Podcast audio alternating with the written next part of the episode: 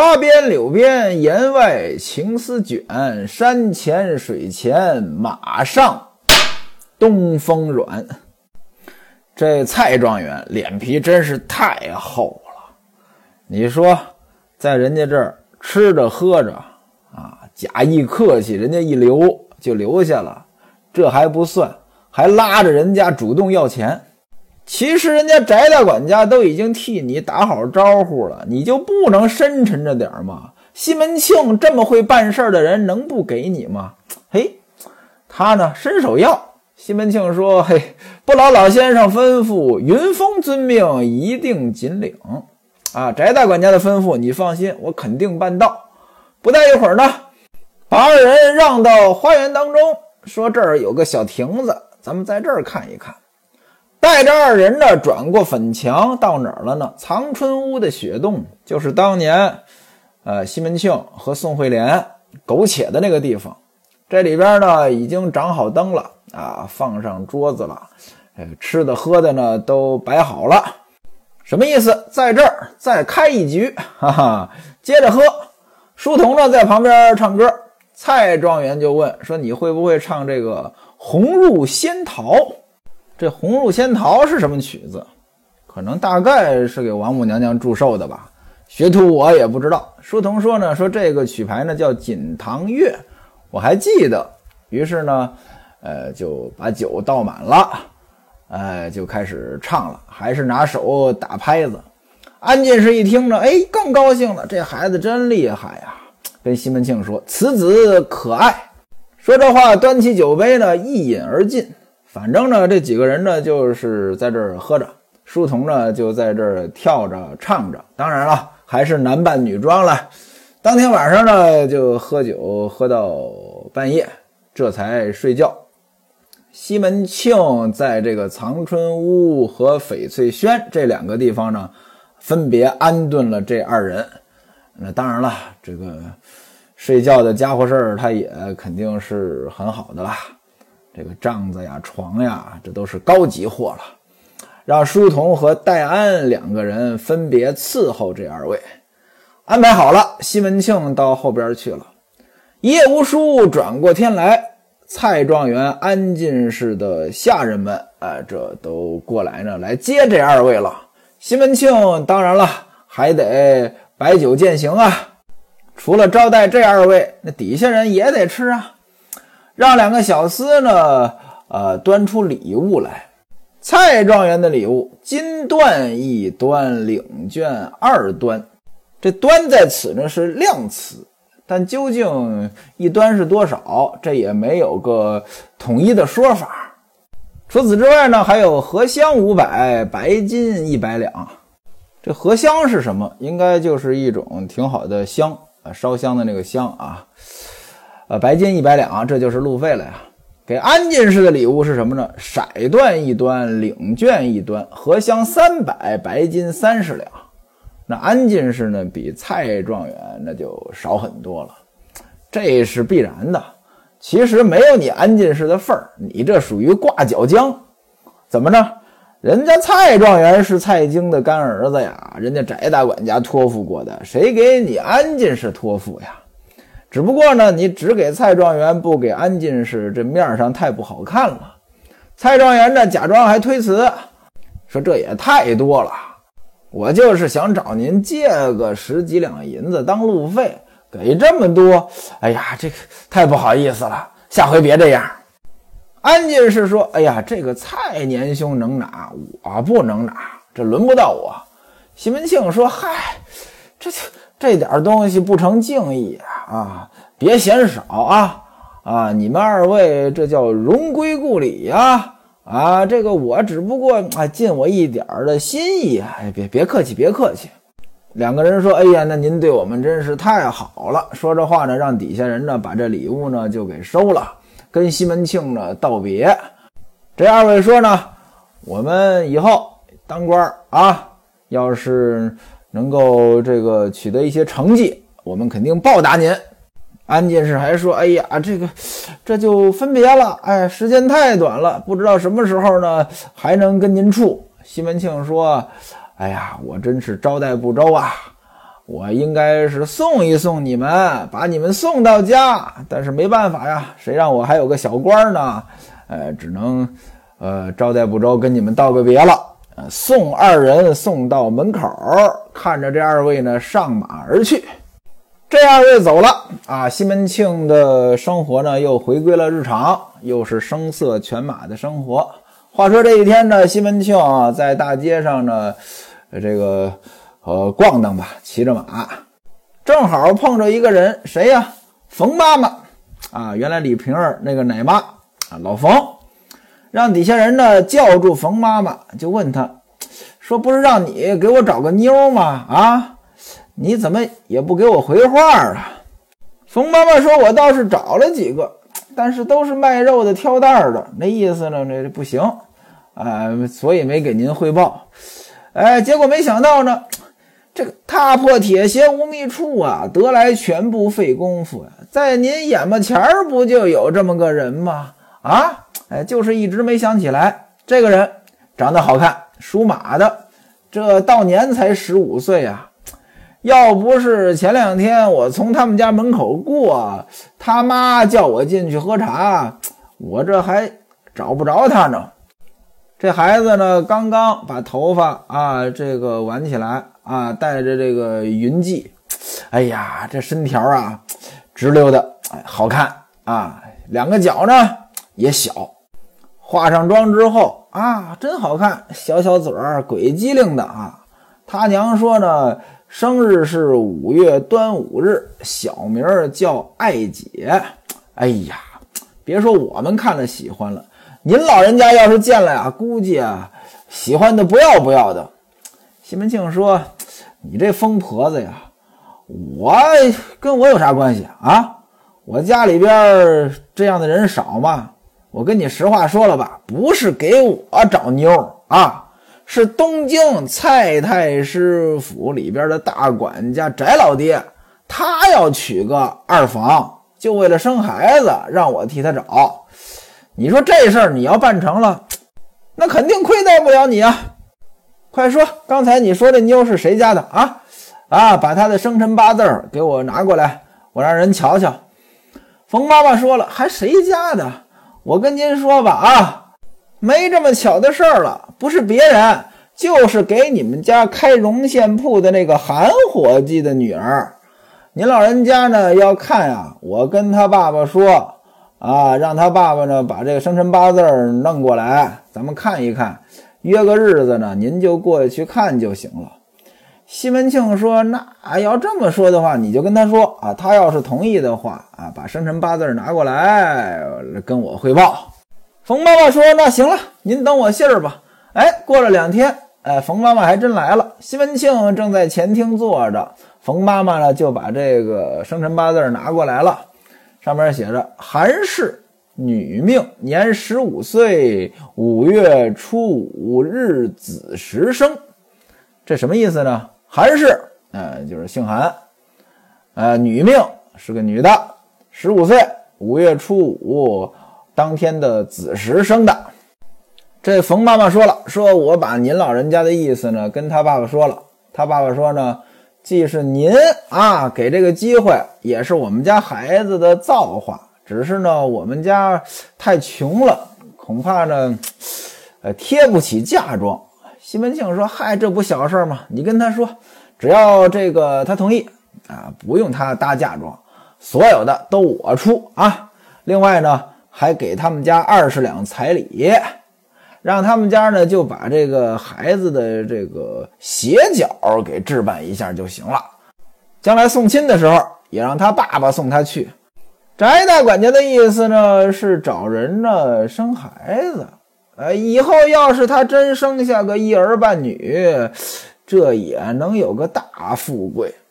冯妈妈说。呃，他爸爸问我了，说您老人家什么时候呢去看他们好提前准备。西门庆说：“那既然如此呢，我明天就去。”啊，翟大管家呢也催得急，你跟他们家说别准备什么啊，我最多呢就喝杯清茶。冯妈妈说：“嘿，您老人家要上门啊，我告诉您，虽然说呃怎么招待您都不介意，但是您毕竟是人家的老板呀，人家肯定得准备。哎，西门庆说了：“嗨，你不懂，我哪有那闲工夫在他们家坐着呀？我这不是有事儿吗？”冯妈妈说：“那好，那我跟他把您的意思转达了。”说这话，冯妈妈就走了，到了韩伙计他们家，韩道国他们家啊。韩道国的老婆王六，就是之前那个跟小叔子通奸，被一帮流氓抓住那个女的啊，啊，就把西门庆的话呢，对王六呢一五一十呢就说了，啊，明天啊，西门大官人，这个衙门里边下班啊，就过来呢看看你们家孩子，啊，跟你说了不要准备什么东西，他就喝杯茶，看完就走。王六说，哎，真的这么简单？您可别骗我。冯妈妈说：“你叫什么话呀？我骗你干嘛呀？我跟你说，他太忙了，他们家那个人来人往的事儿很多，没那时间在你这儿是吃吃喝喝，所以你不用准备。”王六一听着，那好吧，安排了酒食招待冯妈妈，把冯妈妈送走，就等着明天西门庆来。到了晚上，韩道国回家。啊，两口子呢又商议一番。第二天早上，啊，到那个高井上叫了一担甜水。各位您注意啊，这高井上叫了一担甜水什么意思？拿今天的话说，就是贵客来了，不能让他喝你们家的自来水吧？哎，出去买点上好的矿泉水回来。哎，就这个意思。也就是说，古代呢也有类似于矿泉水这么个东西。平时家里边呢，可能有口井啊，打这个地下水喝。但是，一般这小户人家的这个井呢，它不会太深啊。我记得我小时候呢，我们家呢还打井，这一打井呢打一晚上，街坊邻居也打井，那打井晚上吵得睡不着觉。但是你自己家打井能打多深啊？这一般情况下，地下水是越深着它越好喝。我估计着这个所谓高井就是深水井。那打出来的水呢，它有点甜味儿。西门庆来了，总得，呃，喝点儿这个好茶吧？好茶得配好水呀！啊啊，叫了一担甜水，又买了一些什么瓜果梨桃之类的，哎，放在家里。那韩伙计呢，还是正常上班。那他当然得上班了，对吧？你自己的老板来你家，又不是找你来聊天的，你不能旷工呀，更得上班啊。老婆在家招待西门庆。这王六，王六呢就浓妆艳抹啊，打扮的有模有样另外呢，把手洗干净，啊，指甲呢也剃得干干净净的，别有这个泥呀。呃，这个杯呢也刷得干干净净的。呃，这些干果呢包好了，呃，把茶呢提前炖好了。冯妈妈呢也提前过来帮忙呢，一起预备。西门庆从衙门当中下了班，先回趟家，换了便衣。你不能穿着官服来啊，穿着官服那个影响太大了啊！穿着便衣，骑着马，戴安、秦童跟着，就来到了韩道国他们家。下马进去，冯妈妈呢，把西门庆迎到里面坐下了。不大一会儿，王六带着女儿韩爱姐出来拜见。西门庆来就是为了看这孩子来的呀。可是原文当中是这么写的：西门庆呢不看这孩子，目不转睛的就盯着王六。王六呢上身啊穿着紫绫袄，另外呢有一身玄色缎子的比甲，比甲就是马甲，裙子是玉色的，下边呢两只小脚，身材高挑，紫糖色的瓜子脸啊，妆呢画的也挺浓。啊，西门庆看王六呢，越看越爱。原文当中呢，作者还给了几句词儿呢，形容王六。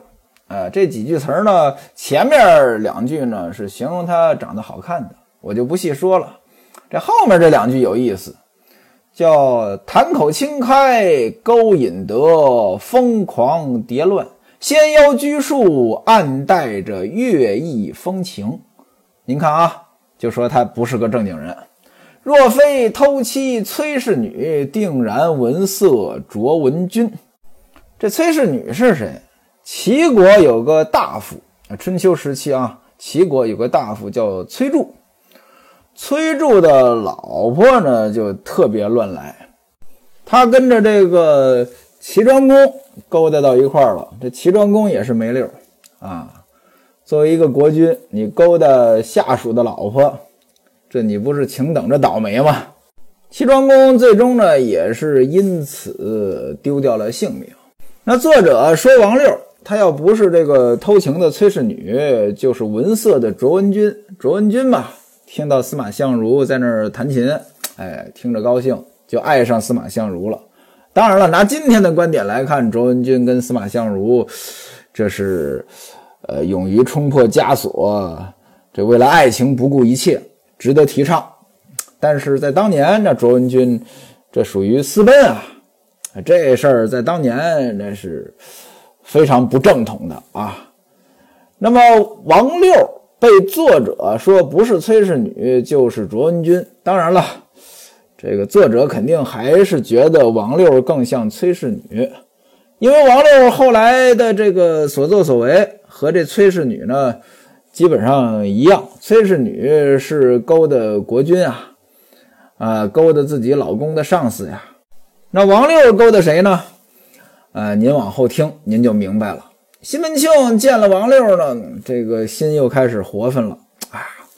原文写：“心摇木荡，不能定止啊，绷不住了啊啊！嘴上虽然不说，心里想：哎呀，原来韩道国他老婆这么好啊啊！怪不得之前那档子事儿那么多人盯着他。”西门庆这才看了看这个小女孩，长得也好，心想：哎呀，你看，怪不得。人家老妈长得好，女儿还有长得不好的。这西门庆呢，咱也不知道他是什么个逻辑啊。一般情况下，不是应该爱年轻的、爱小的吗？这西门庆怎么对于这种已婚已育的，就是反而更喜欢？哎，这西门庆呢，可能这品味呢，也的确呢有独到之处吧。王六呢就拜见这个西门庆吧，另外呢让自己的女儿呢也给西门庆磕头。冯妈妈把茶端上来了，王六呢用手抹去茶杯上边的水渍，啊，再递给西门庆。西门庆仔细看了看这孩子，嗯，长得确实不错，让戴安呢拿出来锦帕二方，两个手帕，金戒指四个，白银二十两。啊，让冯妈妈呢放在茶盘当中，这就是给他们女儿的了啊。这王六呢，赶紧把戒指呢戴在了女儿手上。您看啊，今天咱们戴戒指也就戴一个啊，戴俩的就挺多了。您看人家一戴戴四个，呃，也许有更多的吧。最多的我见过戴十二个的。那位说了，十个手指怎么戴十二个？呃，他是六指儿。孩子就看完了。赶紧回房吧，毕竟是大姑娘，呃，不能老在外边。西门庆呢，对王六说：“说过两天呢，把你家孩子接到我那边去啊，我让人呢给他量量身体，给他做衣服啊。这些银子呢，你拿着，替他做些鞋脚。”王六呢，赶紧又磕头，呃，说那个，呃，我们从头到脚，这都是您老人家赏的。孩子的事儿呢，又让您费心。您的大恩大德，我们两口子呢，杀身也难报啊！啊，谢谢您了，您还带这么多东西。西门庆说：“那韩伙计在不在家？”王六说了：“说早上呢，他安排好了，他就到铺子里边上班去了。赶明儿呢，让他到您那边呢，给您磕头拜谢。”西门庆一听呢，嘿，哎，这王六呢说话呢还挺好听啊，这心里边呢就更有感觉了。临出门呢，跟王六说：“我走了，我走了。”王六说：“再坐坐，再坐坐。”西门庆说：“不坐了，不坐了。”嗯，就回去了，有点依依不舍之感。回到家之后，就把这些事儿呢跟吴月娘说了，那意思呢都安排好了。吴月娘说：“千里姻缘一线牵啊，韩伙计这孩子这么好，哎，咱们呢这事儿呢也就算办妥了。”西门庆说：“赶明儿呢，把他接过来住两天，给他做衣服。我呢，先拿十两银子，替他呢打点这个首饰、簪环之类的。”吴月娘说：“你赶紧办啊！办完了之后呢，让他爸爸呢赶紧把他送到东京去。咱们这儿呢，就这事儿就算完事儿了。”西门庆说：“那就铺子呢也得关两天啊，让来宝呢跟他一起去。正好呢，打听一下之前给那个蔡驸马送的礼送到没送到。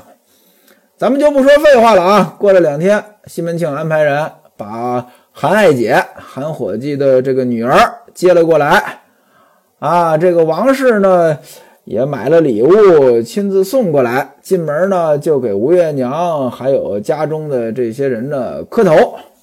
会说话，哎，大官人、大娘啊，还有众位娘抬举我们家孩子这么费心，我们两口子呢感激不尽。先在吴月娘房里边呢就摆了茶啊，那个。招待王六、李娇儿、孟玉楼、潘金莲、李瓶儿呢，都过来陪着。西门庆呢，给他买了两匹这个红绿鹿绸，两匹棉绸啊，让他做衣服。把这个赵裁缝叫来了啊，做两套织金纱缎衣服，一件大红装花缎子袍，这就是新娘的礼服呀。王六呢，把女儿安抚在这儿，晚上呢就回家去了。西门庆呢，又给这孩子呢买了半副嫁妆，描金的香笼，还有剑装、镜架、盒罐、铜锡盆、镜筒、火架等等。那什么东西呀？就是嫁妆呗，带过去这些东西呢都能用。啊，不止一天，这些事情呢就都办好了。写了一封书信，选了个日子，九月初十起身。西门庆呢，在县里边叫了四名快手。快手是什么？那我估计着就是办事的人呗。啊，快手应该是办事得力的人吧。又拨了两名排军，啊，两个保镖，啊，两个士兵啊，啊，得带着兵器呢，就跟着，得保护着呀。来宝、韩道国啊，雇了马匹，就跟着这个车辆呢，就送亲去了，往东京去了。这不必细说。